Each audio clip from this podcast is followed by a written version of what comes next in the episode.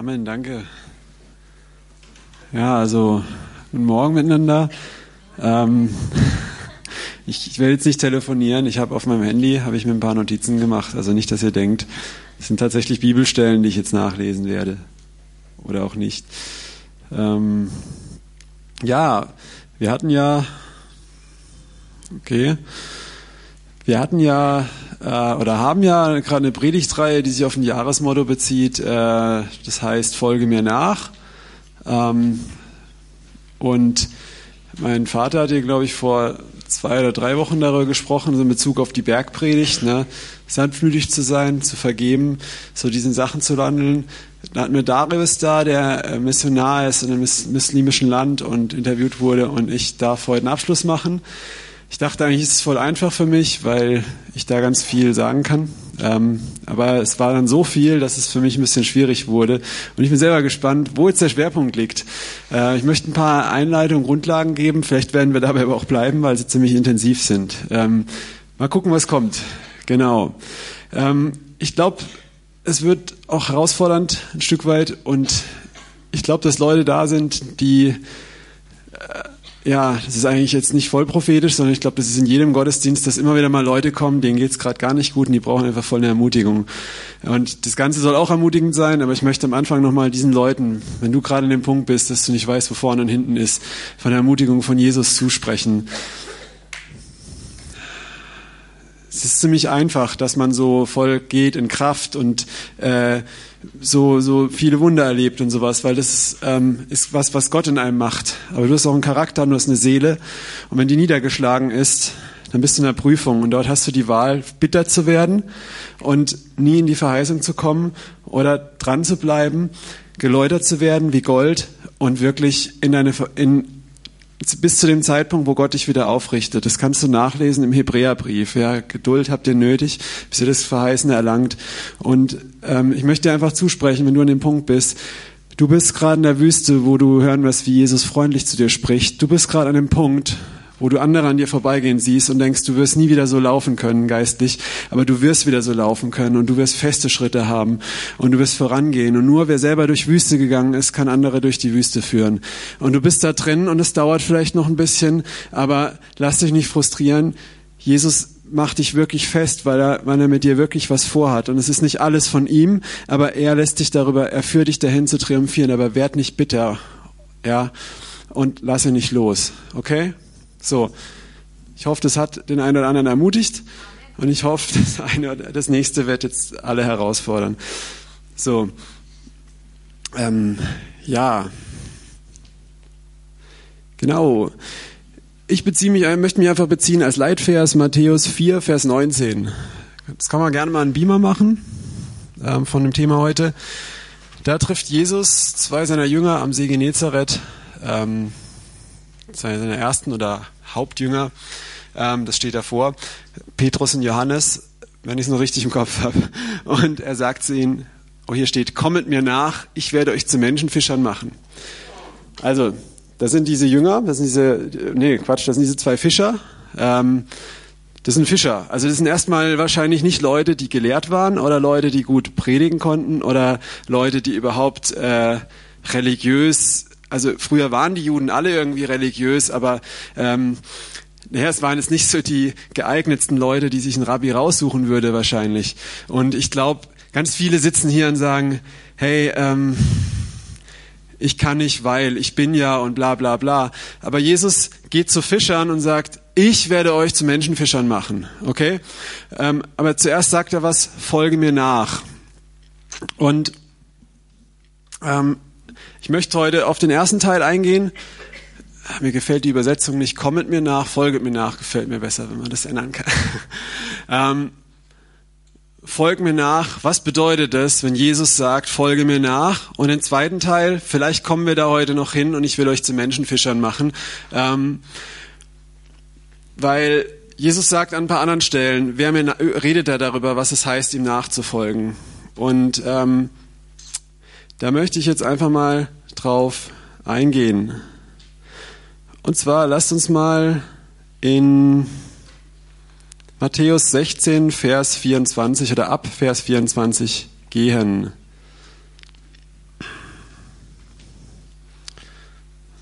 So, ich telefoniere nicht, ich habe hier meine Bibel drauf.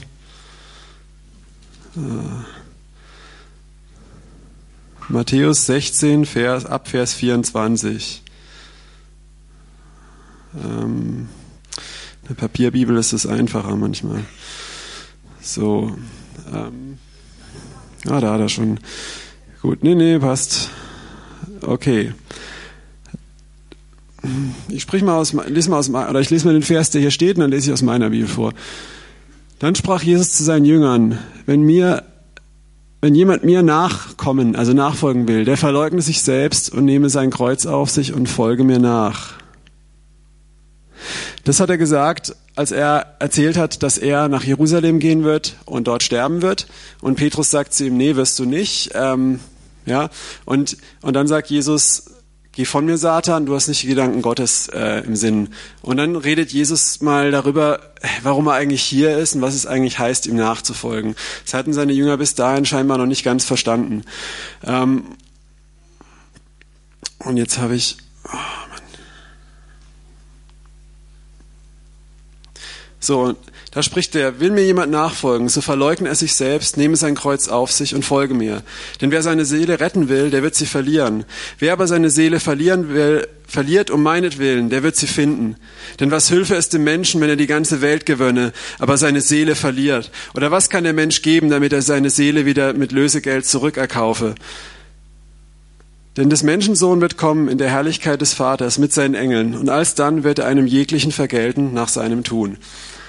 Ähm, ich merke schon, wie sich manchen jetzt die Zehennägel hochrollen, wenn ich jetzt auf die Stellen, so eine Stelle vorlese und ich möchte weitermachen. Ähm, weil ich glaube, das ist ein Thema, ähm, das jetzt kommt, wo sehr unbeliebt ist und auch sehr missverstanden ist. Ähm, Jesus ist eigentlich nur die Einleitung. Ich möchte möcht mal hier einfach nochmal das sagen. Ich weiß nicht, ob das jedem bewusst ist. Ähm, heutzutage haben wir eine Kultur, wir haben ähm, Denkströmungen, die über Jahrhunderte reingekommen sind. Wir haben Sachen, die sich nicht mehr so ganz mit dem decken, was Jesus sagt. Wir haben ein Bild von Jesus ähm, das sich nicht immer mit dem Bild von Jesus deckt, das du in der Bibel findest. Ich habe mal so neulich im Internet so ein Bilder gesucht und habe da ein Bild gefunden von Jesus aus so einem Jesus-Film und da stand drüber I follow Jesus, not the Bible. Ja, dachte ich, ganz toll. Und dieser Jesus-Film, aus dem das ist, das ist ein Film, der nicht viel mit der Bibel zu tun hat, wenn du mich fragst. Ja, ähm, und was ich damit sagen möchte ist, ich möchte jetzt auf keinen Fall äh, Leute hier ähm, irgendjemand sagen, du bist nicht gut genug und das und das und das, sondern ich möchte uns nochmal wirklich herausfordern, zu überlegen, was heißt es eigentlich, Christ zu sein, was heißt es eigentlich, Jesus nachzufolgen, nochmal darüber richtig nachzudenken. Ich glaube, das haben hier einige schon, für die ist es jetzt eine Einleitung und ich glaube aber, es sind ein paar Leute da, für die ist das ganz wichtig heute. Ich habe jetzt niemand Konkretes auf dem Schirm, nur ich habe das aufs Herz bekommen, das klar zu sagen. Ähm, heutzutage leben wir, glaube ich, in einer Zeit, wo man einfach christlich oft sozialisiert wird. Man hört irgendwie was von Jesus, man sagt, okay, ich entscheide mich daran zu glauben, dass es den gibt ja, Jakobus sagt, das glauben die Dämonen auch und sie zittern, wenn sie seinen Namen hören. Und ich gehe in eine Gemeinde und ich lebe da irgendwie und mach und das und jenes. Und wie gesagt, das sage ich jetzt nicht, weil ich glaube, hier sitzen so welche, die sind so oder wenn du so bist, dann sondern ich sage das, weil ich glaube, oft viele Leute lernen das gar nicht anders, verstehen gar nicht wirklich, was es heißt. Manchmal wird Jesus einem verkauft. Ähm, ich bin auch sehr evangelistisch und da ist auch eine Gefahr oft drin, Menschen zu sagen, hey, wenn du Jesus in deinem Leben hast, der wird alle Probleme lösen, dir geht's viel besser, du, es wird alles gut, du hast Frieden, du kommst in den Himmel, er nimmt einfach deine Sünden weg, du musst nur glauben und es ist alles egal, dann wird alles gut. Ähm, und genau das wird uns auch oft in der Gemeinde, ähm, also ich meine jetzt nicht, ähm, ich bin hier nicht gegen Gemeinde, aber das, das, das ist oft unser Denken, manchmal auch in Predigten, wie kann Jesus meine Probleme lösen? Wie kann Jesus machen, dass es mir gut geht? Versteht ihr, wovon ich rede? Was ich meine? Und ich sage hier ganz klar, Jesus will, dass es dir gut geht. Jesus will deine Probleme lösen. Im Psalm 18 heißt, er, ist, er wird wütend und er schnauft, wo, wo David zu ihm schreit, wo er mitten in Problemen steckt. Und er fährt vom Himmel runter und schleudert Blitze auf die Feinde von David, weil er so ein eifernder Gott ist, der verzehrende Liebe hat. Das ist sein Herz. Aber, ähm, aber ich möchte hier ähm, auch nicht religiös werden und einen Maßstab aufsetzen, wie wird man ein Jünger und was und was muss man alles verkaufen, sondern mir geht es um eine Grundfrage, um eine Grundhaltung, die Jesus in diesem Vers, den wir vorhin hatten, gesagt hat. Und das ist, glaube ich, wichtig als Einleitung, sonst brauche ich für manche Leute jetzt gar nicht weiterreden. Glaubst du, du bist Christ oder Christsein macht aus, dass Jesus sich um dich kümmert und dir hilft, deine Träume zu verwirklichen oder in deine Ziele zu kommen oder dass du wie soll ich sagen, dein Leben mit Jesus teilst und ihm auch Teile davon gibst, dass du, du hast Pläne, Träume, Ziele und Jesus, wenn du ihm vertraust, wird er dir helfen, dahin zu kommen? Glaubst du das? Ich möchte keine Anmeldung, frag dich mal selber. Oder heißt es für dich, ähm, dein Leben was du, was dein, auf deinem Herzen und sowas alles ist, spielt erstmal keine Rolle mehr, sondern es geht um ihn. Du hast ihm dein Leben gegeben. Meine Mutter hat mir mal was Krasses gesagt, als ich, ich bin christlich aufgewachsen, ist ja klar. ähm, ich habe auch immer geglaubt, dass es Gott gibt, genauso wie die Dämonen, ja, und habe gezittert. Ähm, deswegen habe ich mich auch mit acht taufen lassen. Ähm, und ähm, meine Mutter hat mal was Interessantes zu mir gesagt. Die hat immer versucht, mich zu bekehren. Ähm, und es war gut, da bin ich ihr voll dankbar für. Weil ich glaube, es hat mich vor vielem bewahrt. Es hat nicht immer sofort was gebracht, aber vieles weiß ich noch. Ich glaube, da war ich zwölf. Sie hat gesagt, wenn du Jesus dein Leben gibst, dann bedeutet es, dass du ihm dein ganzes Leben gibst. Und wenn, wenn er sagt, dass du morgen stirbst, dann stirbst du morgen, du, weil du gibst ihm dein Leben. Du hast keine Kontrolle mehr. Versteht ihr, was das heißt?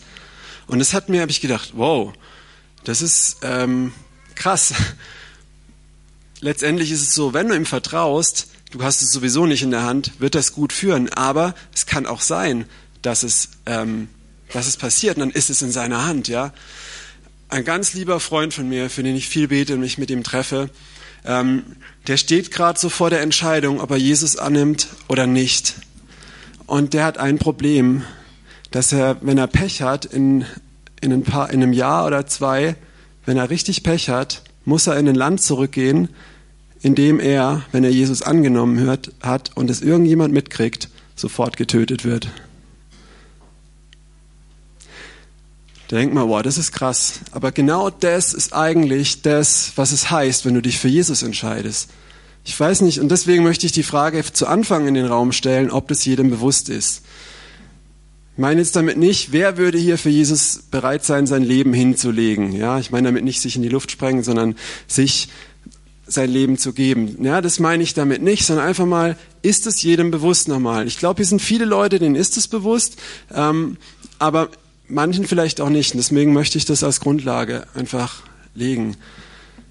Jesus sagt, wer mir nachfolgen will, der verleugne sich selbst. Deine Träume, deine Wünsche, deine Karriere, die Sachen, die dein Leben ausmachen. Und folge mir nach. Paulus sagt, Christus ist mein Leben und Sterben ist mein Gewinn. Das klingt ziemlich heftig. Ich weiß nicht, ob du das mal jemand auf der Straße erzählt hast, damit er sich bekehrt oder sowas. Ähm, aber das, das ist der Punkt, wenn, wenn du wenn du dich, was Jesus sagst, wenn du dein Leben versuchst festzuhalten und mit ihm zu leben, vielleicht wird er das sogar ein bisschen segnen, aber du wirst es voll verlieren. Und das ist oft, wo du erlebst, wo Christen sagen, ja, und Gott hat mir nicht geholfen und mich verlassen und jetzt liegt mein Leben wie ein Haufen Scherben da. Und das ist auch ein Moment wirklich von Schmerz, wo, wo ich auch, wo, wo ich glaube, jeder hinkommt und es auch normal ist, dass man klagt. Aber die Frage ist, Jesus sagt, berechne vorher die Kosten, bevor du mir nachfolgst, ob du das wirklich willst und kannst, was es heißt und bedeutet. Und das möchte ich, bevor ich jetzt anfange, hier einfach nochmal aufstellen und jedem bewusst machen. Ähm, Jesus sagt auch, verkauf, verkauf alles zum reichen Jüngling, gib's den Armen und folg mir nach. Ähm, jetzt könnte man hier sagen, okay, eine Liste aufstellen. Ja, was heißt denn das, dass man wirklich Jesus nachfolgt? Das meine ich nicht. Mir geht es jetzt um eine Grundhaltung.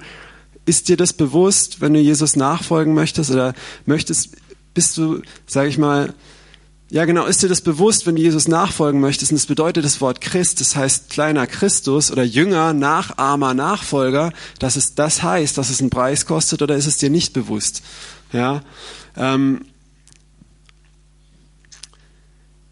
interessanterweise ähm, haben wir heute, besonders in so pfingstlich-charismatischen, Freikirchen, modernen Gemeinden, ähm, was auch voll stark ist. Wir haben eine ganz starke Theologie von Gott als Vater und Jesus als Freund. Und es ist total essentiell. Das macht, ist die Basis für mein Leben. Und ich möchte es nicht jetzt schlecht machen oder kleinreden.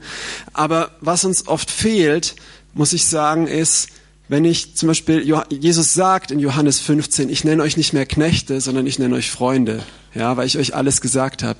Aber wenn du weiterliest in der Bibel und die Briefe der Apostel liest, zu denen er das persönlich gesagt hat, er meint damit auch uns, sagen diese aber, Paulus stellt sich vor als Knecht Jesu Christi, Sklave Jesu Christi, ja, ähm, ähm, Judas oder äh, bis hin zum Tod am Kreuz, ja, und dieser Jesus, der diese Identität als Sohn Gottes hat, ja, der lässt es los und wird zum Knecht. Er wäscht seinen Jüngern die Füße. Und dieser Jesus sagt uns in diesem Kontext, folge mir nach. Und das ist jetzt die Frage. Okay? Dass wir einfach wissen, worüber sprechen wir. Weil das ist einfach nett. Das ist, ey, folg Jesus nach, sei ein bisschen netter. Wenn mal die Ampel rot ist und jemand die Vorfahrt nimmt, dann hupe nicht an. Das stimmt auch. Ja, das ist, äh, wenn du, ich denke mir immer, wenn ich so cholerische Aussätze habe und ich würde denselben Person eine Woche später auf der Straße treffen und ihm von Jesus erzählen, das wäre nicht so gutes Zeugnis. Ich meine, dann könnte ich gleich ein Beispiel für Gnade bringen. Aber ähm, das ist nicht unwichtig. Aber ja, ähm, es, es, das bedeutet wirklich, in diesem Kontext bedeutet es, ja, dass wir bereit sind, Jesus auch ähm, selber in diesem Ding, dass wir wissen, wir sind Söhne, aber wir sind auch bereit zu, zu und Töchter ähm, zu, zu, dienen und unser Leben wirklich hinzugeben. Ähm, ich weiß nicht, du hast vielleicht eine Arbeit, du bist in der Schule, du hast ähm, einen, einen Job, eine Karriere oder irgendwas und du hast vielleicht sogar gebetet und Gott hat dir das gegeben und Du bittest, dass Gott es segnet, dass er sich natürlich auch verherrlicht. Du bist wie so ein äh, Gutsbesitzer, der was gepechtet hat und ähm, du arbeitest auf diesem Weinbau und gibst dem, und gibst dem Gutsherrn, dem das dann, nee Quatsch, du bist nicht der Besitzer, du bist der, der Bauer, der Pächter und du gibst dem Gutsherrn so seine Anteile ab. Und das ist auch okay, ja. Ich glaube, es ist schon mal gut, wenn du sagst, Herr Jesus, wenn ich arbeite und ich bete zum Beispiel meine Arbeit für Durchbrüche und, und, und, dann soll das zu deiner Ehre sein. Das ist, das ist super gut. Manche haben vielleicht aber auch die Einstellung, ey, ich habe eine Arbeit, Jesus, bitte schenk mir diese Arbeit, dass ich so weiterleben kann wie vorher, dass ich weiter diesen Luxusstandard haben kann, dass ich ein bisschen mehr Geld verdiene, dass es einfacher wird in meinem Leben, dass es mir endlich mal besser geht. Und ich möchte jetzt, Entschuldigung, ich möchte sagen, wenn, wenn das deine Einstellung ist, ähm, dann lebst du für dich selber.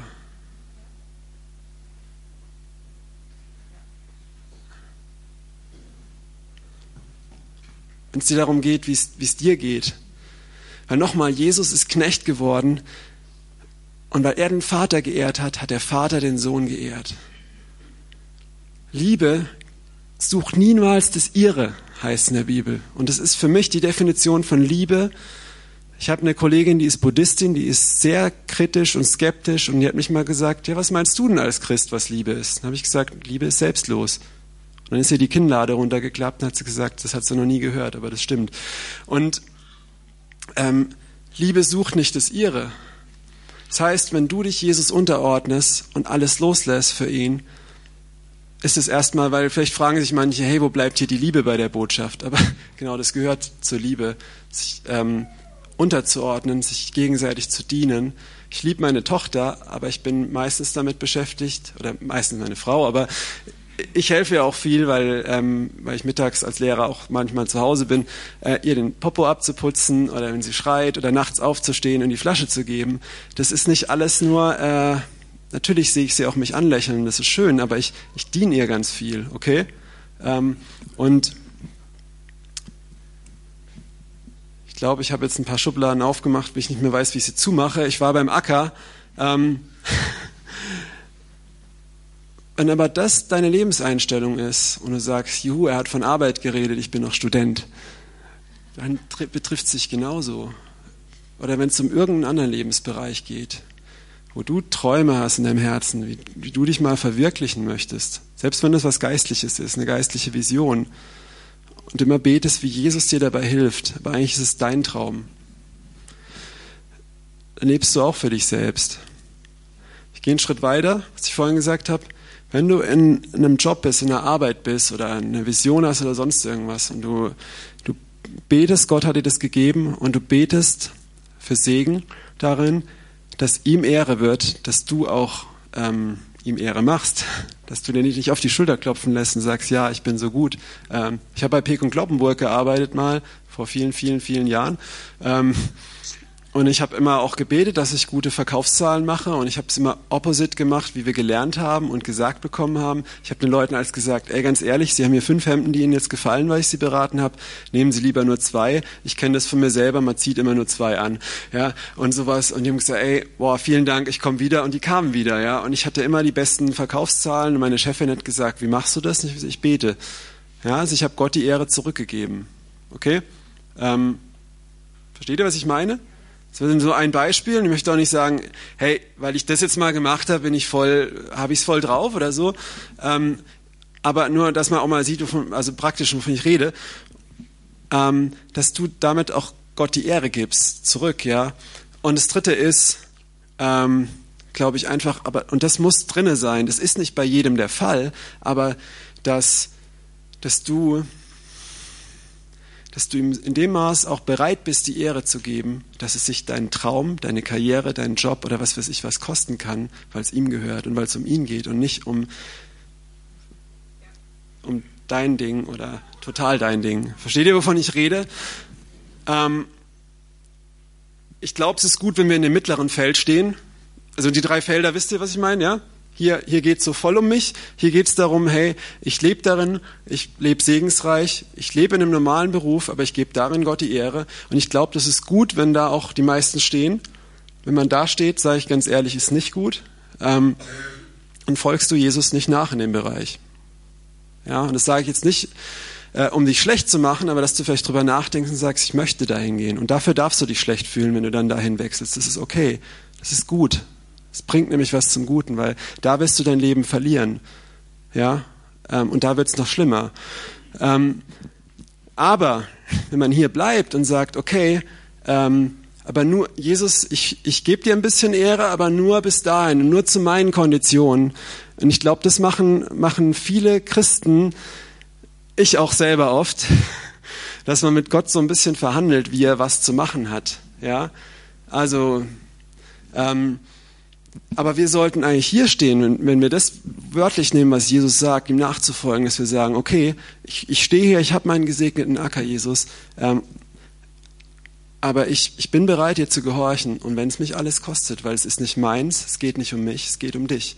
Das heißt nicht, dass jeder automatisch äh, so Sachen bringt, dass er alles verliert, aber dass du bereit bist, das zu machen. Und wenn Jesus dir das zeigt oder sagt, dass du es bist. Ich möchte ein Negativzeugnis geben. Ich hatte einen Schüler bei mir in der Schule und ähm, der hatte mir Fragen gestellt über den Glauben, über Jesus. Ich habe sie ihm beantwortet. Äh, ich habe ihn gefragt, habe mit ihm gebetet, weil er das wollte. Ähm, er hat eine Vision von Jesus gehabt, er war Moslem. Ich habe ihn auf ein christliches Zeltlager eingeladen. Ich habe den Eltern einen Brief geschrieben, wo das ganz klar drin stand. Ähm, die haben das unterzeichnet, alles gut. Der ist da hingegangen. Auf dem Zeltlager war ein Bekehrungsaufruf. Er hat sich nicht bei diesem Aufruf bekehrt, sondern einen Abend später am Lagerfeuer, als er die Stimme von Jesus in seinem Herzen gehört hat, ich werde dich niemals verlassen, und kam zu mir und hat gesagt, Herr Dahlke, ich bin jetzt Christ habe ich erstmal einen Schrecken gekriegt, mich auch gefreut. Ähm, und er war in dieser, ähm, er war in der Schule, wir haben uns dann heimlich getroffen. Er kam sogar morgens um sieben schon. Das war einer der krassen Schläger in der Schule, ja. Und er kam dann eine Stunde früher in die Schule, um mit mir Bibel zu lesen, ähm, über ein paar Wochen, ja. Ich habe gesagt, ich bringe Frühstück mit, dann kam er am nächsten Tag und hat mir Croissants mitgebracht. Das war dem wichtig, ja. Und irgendwann, ich mach's kurz, kam er wieder, ähm, kam er wieder mit der Einladung, er möchte auf dieses Zeltlager und hat noch andere Kinder eingeladen. Und das drang dann an irgendwelche von seinen Erziehern durch. Ähm, die haben einen Bericht geschrieben, haben äh, darin geschrieben, also ich möchte mal so sagen, ich war, also das, war eigentlich, es grenzt an Verleumdung, ja. Sachen über mich geschrieben, dass ich Eltern unter Druck gesetzt hätte, Sachen geschrieben, dass ich äh, also wirklich krasses Zeug, haben das nicht an mich, haben das an die oberste Leitung geschrieben und die hat es dann in meine Schulleitung und, und, und. Und ich wurde dann zum Kreuzverhör zitiert und ähm, habe dann eine Stellungnahme geschrieben und habe auf ein Gespräch bestanden und in dem Gespräch kamen dann nochmal Sachen raus, dass ich versucht hätte, ihn in eine Sekte zu bringen und dass ich mit ihm in einem Zelt übernachtet hätte, was alles nicht so war. Ich habe dafür Beweise und Zeugen. Ähm, und es waren alles vage Aussagen, die diese Leute einfach aufgeschrieben haben, um mich richtig zu verleumden. Und ich habe Angst gekriegt ähm, und sie haben mir quasi verboten so, jetzt mit dem, den wieder in das Zeltlager und, und, und. Und ich stand hier auf meinem mittleren Acker, ich habe Zeugnis gegeben, ich habe das und das Gott Ehre gegeben und dann habe ich Druck gekriegt und habe ich aufgehört, mich mit dem Jungen zu treffen. Ich habe gesagt, es tut mir leid, ich darf mich nicht mehr mit dir treffen. Mm, und das erste, der erste Teil klingt wie ein richtig tolles Zeugnis. Und boah, der Simon, der hat da jemand zu, einen Jungen zu Jesus geführt oder Jesus hat ihn zu sich geführt, einen Simon gebraucht. Und oh, der Simon, weil ich habe da wirklich nicht viel gemacht. Ich habe Fragen beantwortet, ich habe ihn mitgenommen und Jesus hat zu ihm gesprochen. Ich habe ihn nicht bekehrt, ja. Und das, äh, das können wir gar nicht. Ähm, wir können nur uns bereitstellen, uns gebrauchen zu lassen. Ähm, dann könnte man auch sagen, oh, ein cooles Zeugnis, der Simon wurde auf der Arbeit verfolgt für, für den christlichen Glauben und sowas in Deutschland, ja, und nicht von Muslimen, sondern von Sozialarbeitern. Ähm, und, aber eigentlich ist es eine Schande. Ich muss mich schämen, wenn ich hier vorne stehe. Weil dieser Junge, ich habe mich aufgehört, mit ihm zu treffen, er hatte Tränen in den Augen. Und ich weiß nicht, ähm, ich habe jetzt noch Kontakt mit ihm, wir wollten uns mal wieder treffen, es hat nicht geklappt. Ähm, und der hatte sich in dieser Zeit so verändert ähm, das End vom Lied war, dass er letztendlich von der Schule geflogen ist äh, und, und der richtig schlecht wurde danach mit ihm. Ja, aber was habe ich gemacht? Ich habe Jesus verleugnet. Ja, mir war meine, mein Ruf, meine Arbeit wichtiger als Jesus. Man könnte das richtig cool hinstellen in der Gemeinde als Zeugnis und da einen Punkt machen. Und für viele ist das ein radikaler Christ. Für viele bin ich ein radikaler Christ. Aber ich sage euch, ich habe Jesus richtig verleugnet. Und, und eine richtig große Schuld auf mich geladen. Ich verdamme mich nicht dafür und alles, aber das, das, das war richtig, richtiger Mist. Ja, ähm, weil ich nicht dran geblieben bin, weil es mir wichtiger war, dass ich meinen Job behalte und dass ich Ehre bei Menschen habe. So habe ich natürlich nicht gedacht, ähm, ja, aber da kommen dann einem natürlich so Verse, man soll die Obrigkeit ehren. Aber jetzt möchte ich zu was kommen, was wir brauchen, wenn wir Jesus nachfolgen wollen. Ähm, ich habe ja noch richtig viel Zeit. Es ist ja richtig toll, dass äh, dass das so straff ist und Zeitplan. Ähm, und zwar, was wir, glaube ich, als Gemeinde Jesu ganz stark brauchen, ähm, was auch, finde ich, sehr verloren gegangen ist und sehr missverstanden ist, ist die Furcht des Herrn. Ja, jetzt sagen manche Amen, das freut mich. Manche sagen vielleicht Amen, weil sie so furchteifernd sind. Manche sagen Amen, weil sie verstehen. Und manche sagen Manche sitzen hier und sagen, ey, was redet der Mann? Die Furcht ist nicht in der Liebe. Der soll jetzt mal von Liebe sprechen. genau ist der Punkt. Die meisten verstehen, oder nicht die meisten, Entschuldigung, ich glaube, viele Leute heute oder auch gerade im modernen Gemeindesystem oder so, da ist es so verloren gegangen, weil es unangenehm ist und nicht toll klingt, dieses Wort. Was ist die Furcht des Herrn? Die Bibel ist voll davon, dass man das braucht, dass man danach streben soll. Und ähm, ich möchte mal eine Bibelstelle geben, die das meiner Meinung nach wunderschön illustriert ähm, und verständlich macht, was die Furcht des Herrn heißt. Lasst uns in Apostelgeschichte ähm, 5, Vers 30 gehen oder 29 genau. Oder lasst uns mal anfangen von Vers 28. Es ist, die Apostel Petrus und Johannes waren im Tempel, haben den Gelähmten geheilt, haben angefangen zu predigen und viele haben sich bekehrt. Sie kamen vor den Hohen Rat. Der Hohe Rat hat sie bedroht und was weiß ich was, sie sind wieder raus äh, ins Gefängnis geworfen worden. Der Engel des Herrn hat ihr Gefängnistür geöffnet. Sie sind raus und hat gesagt, geht hin und predigt wieder. Sie haben gesagt, nicht gesagt auf ihrem mittleren Acker, juhu, wir haben jetzt ein bisschen Jesus Ehre gegeben, aber jetzt ziehen wir, den, ziehen wir uns zurück. ja, sondern ähm, sondern sie haben gesagt, okay, wir gehen weiter. kleine Schublade auf. In der Kirchengeschichte gibt es den heiligen Sebastian. Den finde ich richtig cool. Das ist dieser Typ, der so mit so Pfeilen durchbohrt ist. Das klingt jetzt blöd, wenn man sagt, man findet den cool, weil das war was echt krasses. Und ich möchte es nicht so flapsig machen, weil das ist eine ernste Sache. Das ist die Geschichte, die Tradition lehrt, dass, ob das so ist, weiß ich nicht, aber ich fand die Geschichte krass, diese Hingabe, dass es ein römischer Feldmann war, der, keine Ahnung, ob der auch Christen verfolgt hat, aber auf jeden Fall hat er gesehen, wie Christen hingerichtet wurden und an ihrem Glauben festgehalten haben und, und er ist Christ geworden. Und er hat Jesus bezeugt vor anderen Römern, ich glaube sogar vom Kaiser. Dann hat ihn der Kaiser an einen Pfahl binden lassen, hat nubische Bogenschützen geholt und die haben ihn quasi mit Pfeilen erschossen. Und da gibt's ja bei den Katholiken immer ähm, so zwei verschiedene Variationen von Tradition. Die eine sagt, eine Witwe hat ihn gesund gepflegt, er war nicht ganz tot. Die andere Geschichte sagt, er ist von den Toten wieder auferstanden, als Christen für ihn gebetet haben. Ähm, und letztendlich, egal, was hat er danach gemacht? Er hat sich nicht in den Untergrund, in die Katakomben versteckt, sondern er ist gerade wieder vor den Kaiser getreten und hat wieder äh, das Evangelium gepredigt. Und dann wurde er irgendwie mit Hämmern totgeschlagen und verbrannt oder sowas. Aber das war ihm egal. Er hat nicht an seinem Leben festgehalten. Ja. Das siehst du auch, Paulus wird zu Tode gesteinigt. Und es das heißt, die Jünger traten um ihn herum. Weiß nicht, vielleicht war er tot und sie haben die Hände aufgelegt im Namen von Jesus. Steh wieder auf. Weiß es nicht. Aber das war jemand, der war bereit, sein Leben hinzulegen. Und da passieren auch diese Sachen. Und er geht gerade wieder in die Stadt, ja. Ähm, und predigt das Evangelium weiter. Ähm, und das und weißt du, das, das sagt Jesus von uns zu uns, weil wir leben in einem Krieg. Ich habe davor beim vorletzten Mal darüber gesprochen, zwischen Licht und Finsternis. Das Übel, das in der Welt passiert, kommt vom Teufel. Er hasst uns, er kämpft gegen uns. Das Leid kommt nicht von Gott. Gott ist mit uns im Leid, er wendet unser Leid, äh, wie bei Hiob. Aber selbst wie bei Hiob kommt das Leid nicht von Gott, es kommt von Satan. Er hasst uns und kämpft gegen uns.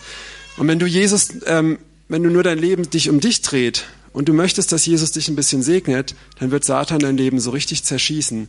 Ähm, wenn, du, wenn du hier stehst, dann bist du für den Satan eine Gefahr und er wird auf dich schießen und du wirst geprüft. Und ich glaube, die meisten stehen hier, man steht nicht von Anfang an hier.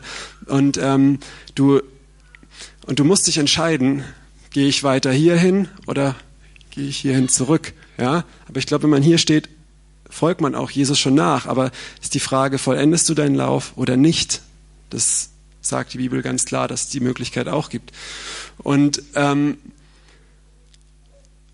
wenn du aber, wenn du wirklich alles hinlegst und sagst, okay, du, ich gebe alles Jesus hin, was kann der Teufel dir noch nehmen? Wenn du bist wie dieser heilige Sebastian oder wie der Paulus, ich glaube, dann terrorisierst du den Teufel, dann hat er richtig Angst weil du bist wie ein, für ihn wie ein Wahnsinniger, der vor nichts mehr Angst hat. Und Angst ist seine einzige Waffe. Kleiner Exkurs. Ich war bei der Furcht des Herrn, Schubladen wieder zu. Seid ihr noch da?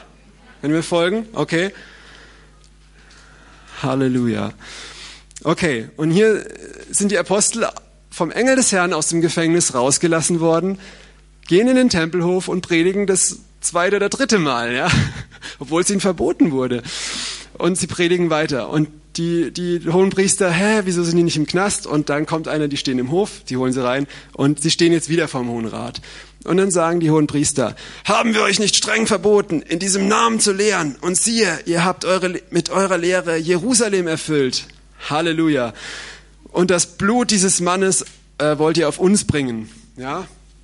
Ähm, warum haben die Apostel Jerusalem erfüllt?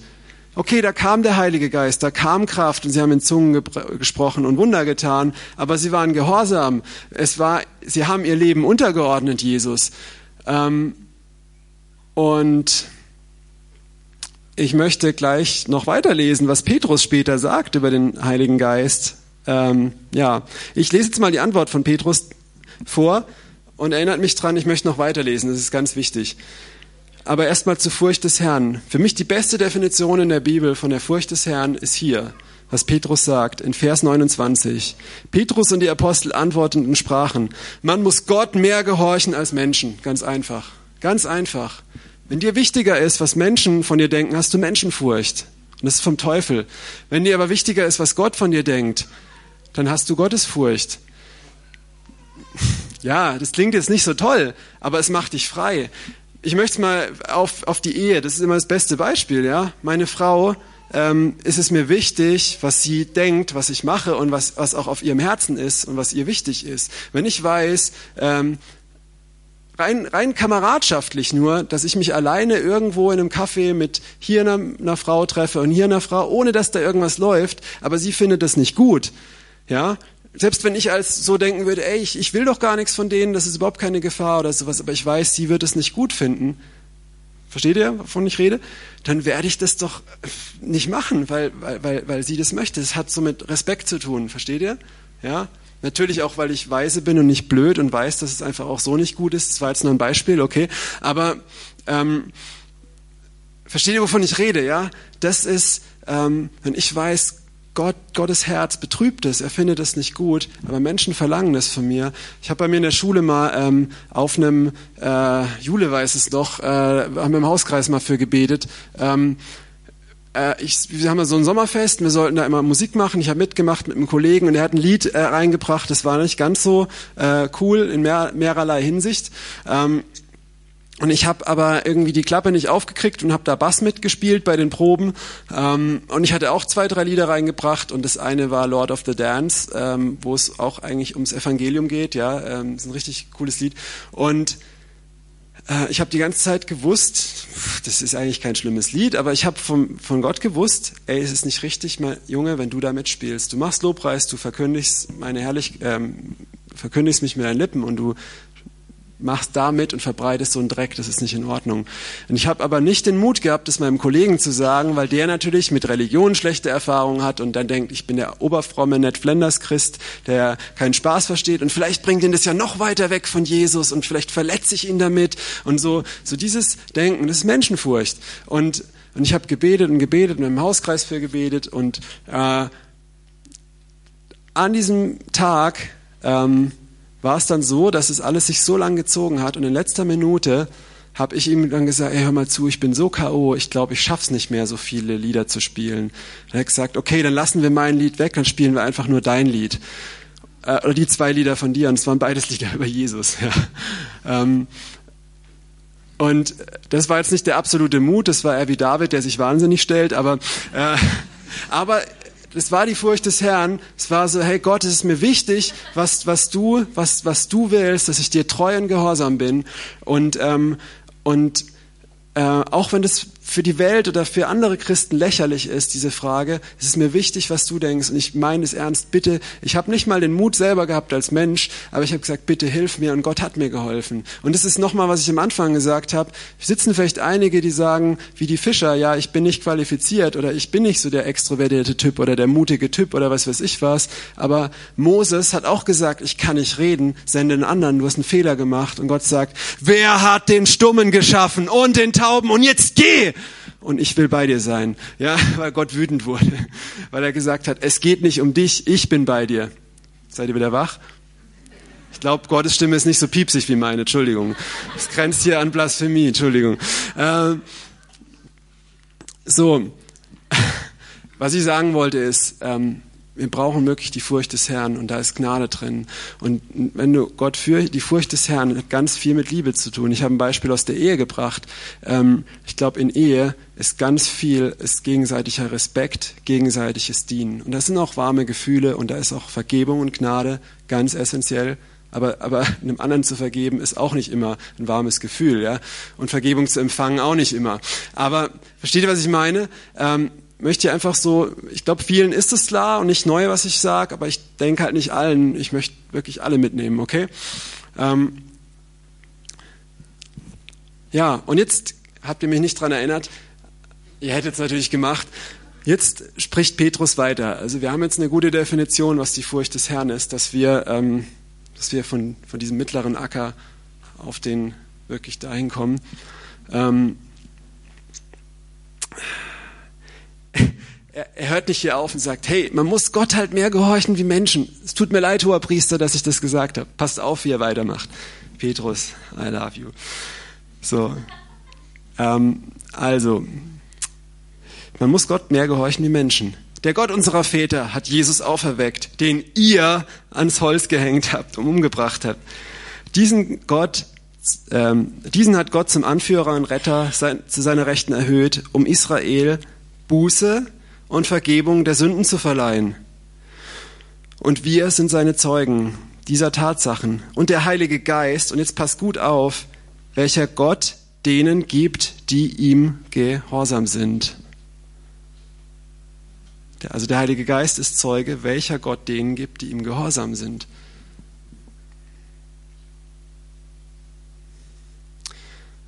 Es ist ein Heiliger Geist. Und Petrus sagt hier vorne dran was. Und das ist, glaube ich, auch ein ganz wichtiger Punkt, wenn wir Jesus nachfolgen wollen. Ähm, in Vers 31, diesen hat Gott zum Anführer und Retter zu, unser, ähm, zu seiner Rechten erhöht, um Israel Buße zu geben. Buße. Das ist auch ein Wort, das ist äh, oft sehr missverstanden. Was bedeutet das?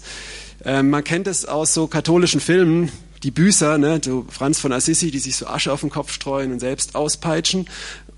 In modernen, charismatischen Hipster-Gemeinden sagt man, Buße hat nichts damit zu tun, sich von Sünden abzuwenden und es anders zu machen. Buße heißt, erneuer dein Denken. Glaube immer, du bist ein Königskind, du, äh, du hast die Autorität und was weiß ich was, ja. Metanoia heißt dein Denken erneuern, das stimmt auch. Aber wenn du mal in der Bibel liest, was Buße bedeutet, dann heißt es nicht, sich selbst zu kasteien, ähm, zwangsläufig. Ähm, und nicht immer wird auch davon gesprochen, dass du einfach nur ähm, so dein Denken erneuerst, sondern dass du dich von Grund auf änderst und dass du dich abkehrst von ähm, toten Werken. Ja? Martin Luther hat, wir haben jetzt 500 Jahre Reformation, und Martin Luther hat gesagt, hat seine 95 Thesen, die er da vorgelesen hat. Historisch hat er sie nämlich nicht angeschlagen, aber ist auch unwichtig.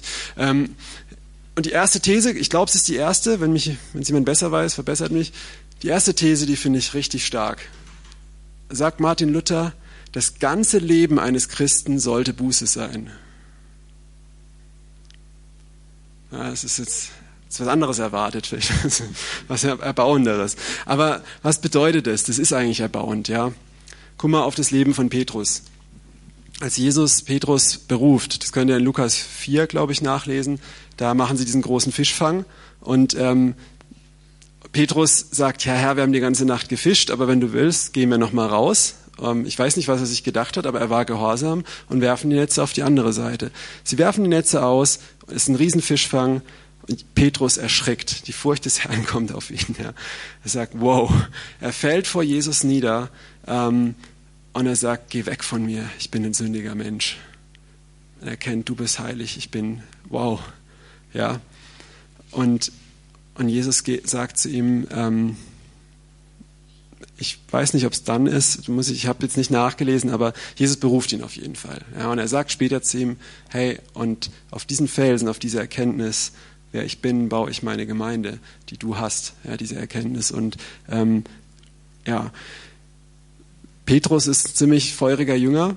Ähm, er sagt auch zu Jesus, als Jesus im reichen Jüngling redet, so, hey, äh, wir haben doch äh, alles verkauft und zurückgelassen. Ähm, wie sieht's mit uns aus? Also die haben schon, die haben ihre Netze zurückgelassen, die sind Jesus gefolgt. Also sie haben sich abgewendet von ihrem alten Leben. Buße heißt, du wendest dich ab von deinem alten Leben. Das heißt nicht nur Reue, das ist vielleicht ein schlechtes Beispiel mit Petrus, aber Buße heißt nicht, du, ähm, du sagst, ah, es tut mir leid und weinst einmal.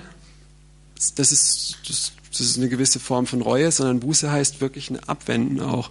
Ähm, dass Sachen, die früher waren, man findet es vielleicht in der Apostelgeschichte, wo sie ihre Zauberbücher auch verbrennen. Du machst einen Akt oder Taufe ist ein Akt von Buße. Das heißt, ähm, Jesus sagt, äh, als er die Jünger aussendet, predigt ne, ähm, ihnen die Taufe und die, die Buße, die Taufe zur Buße von den Sünden. Ja, Du, der alte Mensch stirbt, du wäschst dich mit einem Akt ab und wendest dich von deinem alten Leben ab. So, okay. Also Petrus hat hier diesen Punkt von Buße. Er hat vieles für Jesus verlassen und er verleugnet ihn aber irgendwann, drei Jahre später. Und ähm, interessant ist, was Jesus sagt, bevor Petrus ihn verleugnet, sagt er, wenn du dich wieder bekehrt hast zu mir, wenn du wieder Buße getan hast, dann kümmere dich um deine Brüder.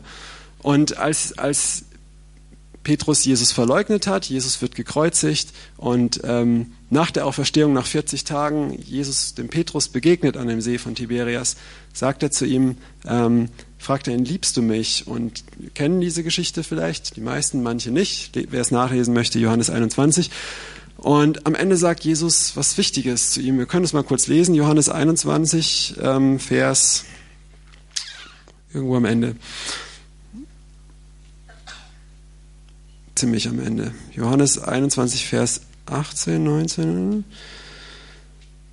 Nee, ja, doch. Genau. Jawohl, genau, das ist doch wichtig, dass wir es lesen. Ab Vers 17, Johannes 21, Vers 17. Sie sitzen da am Feuer und Jesus fragt ihn dreimal, liebst du mich? Petrus antwortet, ähm, ja oder so ein bisschen, so mehr, mehr kann ich halt nicht, ne? Wenn man das richtig übersetzen würde. Ähm, und zum dritten Mal fragt er ihn, Simon, Jona, hast du mich lieb?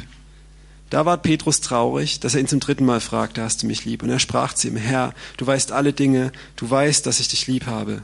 Und jetzt kommt was. Jesus spricht zu ihm, weide meine Schafe. Und jetzt kommt was ganz Wichtiges. Wahrlich, ich sage dir, als du jünger warst, gürtest du dich selbst und wandeltest, wohin du wolltest. Also Petrus, der stand so irgendwo so mit einem Fuß hier, mit dem anderen hier, weil er hat schon Jesus nachgefolgt, aber er hat irgendwie so, ähm, er hat so seine eigenen Pläne und Wege gehabt. Er hat so gesagt, ja Jesus, du gehst nicht ans Kreuz, weil äh, das muss alles so laufen und du wirst Israel von den Römern retten. Also er hat es noch nicht ganz verstanden. Er hat noch sein Leben festgehalten. Und dann geht Jesus weiter und sagt, wenn du aber älter geworden bist, ähm, Wenn du aber alt geworden bist, wirst du deine Hände ausstrecken und ein anderer wird dich gürten und führen, wohin du nicht willst.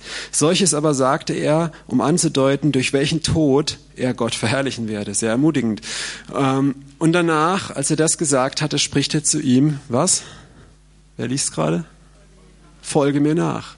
Jesus beruft ihn wieder. Ja. Ähm, das ist ein Beispiel. Später kennen wir auch, ne? Petrus dann bei den Galatern oder irgendwo, da hat er mit ein paar Heiden gegessen und dann später, als die anderen kommen, dann macht er wieder so ein bisschen Heuchelei, ja.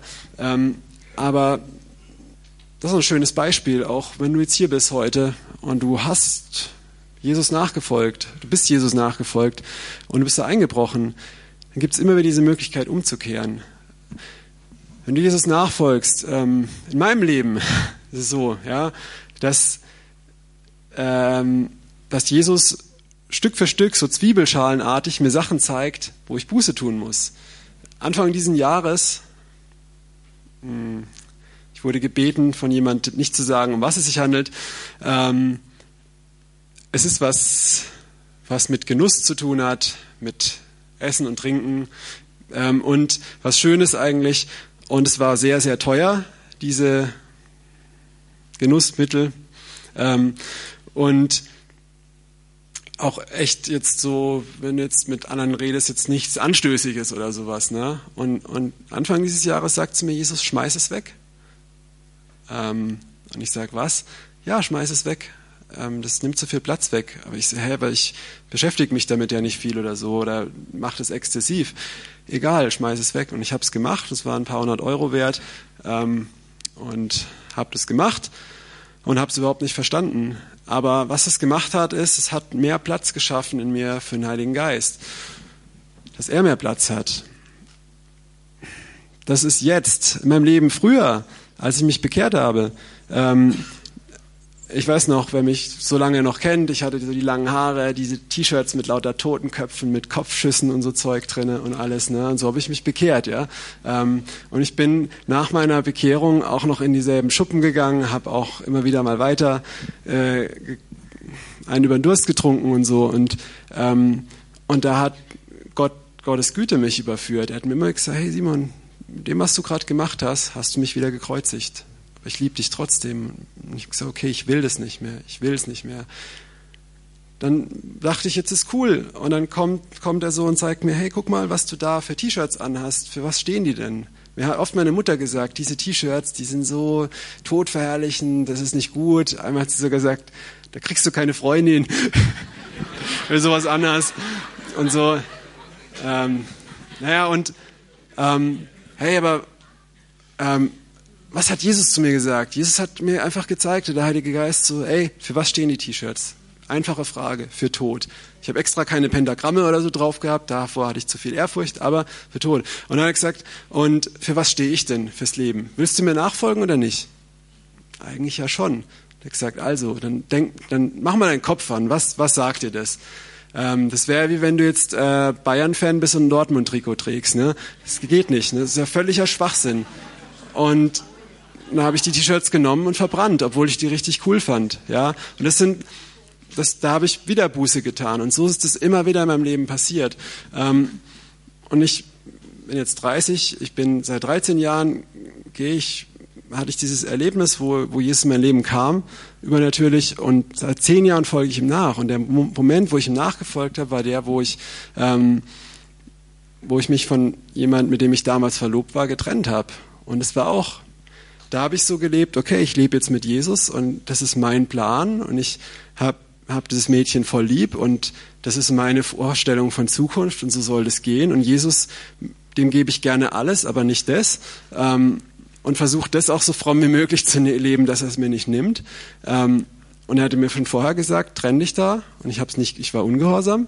Ähm, und dann ist es ähm, leider sehr schmerzlich auseinandergegangen, hing aber immer noch zusammen, bis mir Jesus einfach mich dahin geführt, dass ich sage, okay, ich muss mich davon wirklich trennen. Und es war auch für uns beide besser. Wir sind nicht im Bösen auseinandergegangen und so ähm, im Nachhinein. Und ähm, war auch jetzt nicht alles, es war die Schuld ist ja völlig egal, war jetzt auch meine Schuld mitunter, aber ähm, das war für mich halt das Wichtigste und ich wollte Gott nicht ranlassen und ich musste mich davon trennen. Und als ich das aber gemacht habe, war mir, ist mir bewusst geworden, wie Jesus sagt, hey, ähm, es gibt nichts in deinem Leben. Das war mir halt wichtiger wie alles Geld oder sonst was in meinem, mit meinen 20 Jahren damals. Ähm, und er hat mir gezeigt, ey, ähm, du, es, es darf keinen Bereich geben, den du mir nicht geben musst oder kannst oder sollst. Versteht ihr? Ja? Und in dem Moment, wo ich das gemacht habe, ähm, nicht in dem Moment, aber kurz darauf, kam der Heilige Geist in mein Leben und ich habe verstanden, dass es einfach, was es auch heißt, Jesus nachzufolgen und Sachen für ihn loszulassen. Und dann ging es los. Dann war mein Leben sehr oft unangenehm, weil ich viele Sachen loslassen muss. Ich habe dreimal, war dreimal fast oder war arbeitslos, weil ich Gott vertraut habe und ihm nachgefolgt bin, wo er mich haben wollte, an welcher Arbeitsstelle. Aber Jesus hat mich jedes Mal versorgt und hat mich übernatürlich Ralf hat es ein bisschen mitgekriegt, teilweise, oder einige von euch damals, in diese Arbeitsstellen geführt. Ich war im Gehorsam, ja. Und, ähm, und es war immer irgendwie anstrengend. Ähm, aber es war gut. Und heute ist es besser und hat mir einen Sieg gegeben, ja, in all den Dingen. Und mh, mm, genau. Jetzt kam ich gar nicht zum zweiten Teil. Die Zeit ist rum.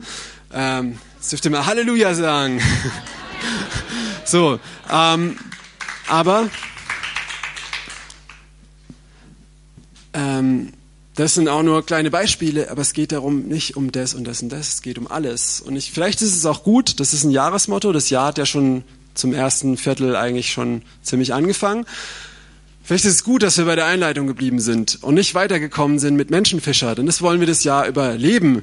Aber ich möchte uns einfach ermutigen, das ist eine Basis für, für dieses Motto. Es ist nicht einfach nur nett und sei ein bisschen christlicher dieses Jahr, sondern es geht um alles oder nichts dass das nochmal jedem bewusst ist. Es geht darum, zu dienen, von sich selbst wegzugucken, sich selbst zu verleugnen und Jesus wird dich segnen. Jesus wird sich um dich kümmern, ja. Du, du sagst, ich bin dein Knecht und er sagt, du bist mein Sohn, ja. Okay? Wer sich an den ersten Platz setzt, der muss nach hinten gehen in der Hochzeit. Wer sich hinten hinsetzt, zu dem kommt der Bräutigam und sagt, steh auf, warum sitzt du nach da hinten? Komm nach vorne. Ihr kennt das Gleichnis vielleicht, ja. So. Und das möchte ich uns mitgeben für dieses Jahr, für diejenigen, die das schon wissen, über was ich geredet habe, für die das nichts Neues ist, einfach als Bestätigung, dass es auch so gemeint ist und wir da wirklich reingehen wollen. Und ähm, ich glaube, was sind Leute hier? Ich weiß nicht, ob alle vorkommen. Ich glaube, es sind acht Personen. Ich weiß nicht, wer genau, also da habe ich jetzt nichts, das auch nicht. Und ich möchte jetzt was machen. Wenn du hier bist und du sitzt und dir hat es ein bisschen die Zehennägeln hochgerollt oder auch nicht, auf jeden Fall Du hast gemerkt, du stehst eigentlich in diesem ersten Acker. Du, du bist irgendwie Christ, aber eigentlich dreht sich dein Leben um dich und du, Gott, du wünschst dir immer, dass Gott dir hilft, dein Leben auf die Reihe zu kriegen und du hast dein Leben nicht wirklich ihm hingelegt. Dann möchte ich jetzt hier Raum schaffen zur Buße. Das kostet Mut, ich mache es auch nicht einfach, aber es kostet was. Ähm, das heißt nicht, wenn du es jetzt nicht machst, bist du verdammt und die Chance ist an dir vorbei. Nimm das mit, aber du hast die Chance, das jetzt zu machen. Ich möchte dich ermutigen, das jetzt zu machen, nicht unter Druck setzen. Und ich auf keinen Fall, ich glaube, da werden auch nicht alle vorkommen, das ist auch kein Aufruf für alle. Wenn du das bist, wenn du einer von diesen acht Leuten, ich glaube 18 hier, ich weiß nicht, ob alle vorkommen oder nicht, ähm, dann darfst du vorkommen, das Mikrofon nehmen, vor allem bekennen, welcher Bereich das ist, der dir wichtiger ist oder wo du sagst, da dreht sich mein Leben drum, äh, um den Mond und nicht um die Sonne, ja, nicht um, um Jesus, sondern um meinen Orbit. Das war ein saublödes Beispiel, physikalisch, aber egal. Ihr wisst, was ich meine, oder? Dann darfst du vorkommen, das jetzt bekennen vor allem und dann beten wir für dich. Okay? Wenn alle acht vorkommen, dann können wir es, ja, ähm, jetzt möchte ich erst mal gucken, wer vorkommt.